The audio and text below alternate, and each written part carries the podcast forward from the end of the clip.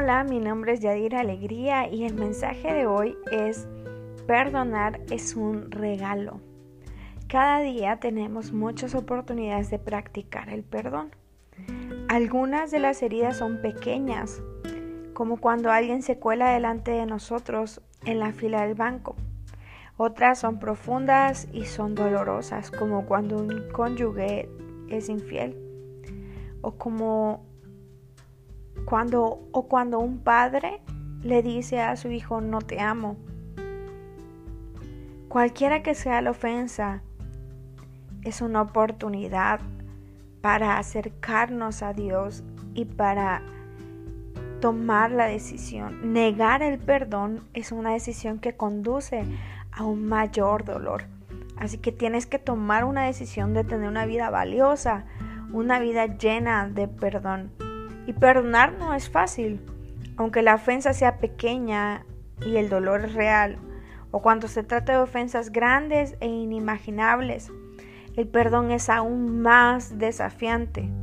Pero debemos perdonar, aunque la persona que nos ofendió no nos pida perdón, aunque no se arrepienta, aunque no esté dispuesto a cambiar. Más allá de los detalles de la circunstancia que rodeen el perdón, es necesario porque la decisión de no perdonar te conduce a un mayor dolor, pero la elección de perdonar es un paso hacia la sanidad y la gracia. Te invito a que puedas leer el Salmo 130, verso 4 y Mateo 6, verso 14 y 15. Y quiero desafiarte también a que le pidas a Dios que te muestre las personas en tu vida a quienes debes de perdonar.